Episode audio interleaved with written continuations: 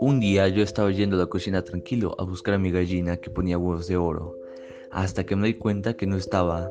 Cuando voy a dar un vistazo por otra zona, me encuentro con un enano que se quería robar mi gallina.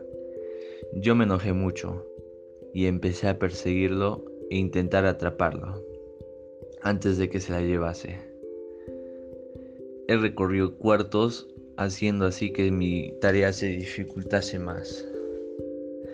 Hubo un momento donde logró él escapar con mi gallina y nunca jamás pude volver a ver a mi gallina.